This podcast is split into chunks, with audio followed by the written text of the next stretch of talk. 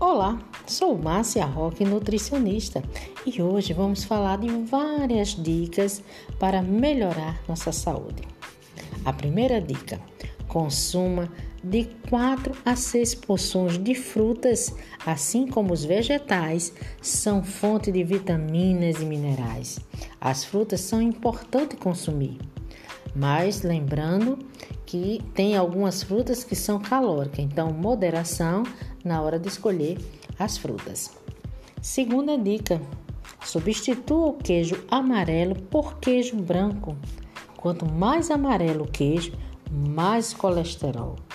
Prefira cottage, ricota, queijo branco, queijo suíço, são as melhores opções. Líquidos com refeição. O pH do estômago está ali para eliminar os microorganismos que possam estar presentes na alimentação e precisa estar ácido para daí sim ocorrer a digestão de certas vitaminas e minerais que são ingeridas para serem absorvidas no intestino.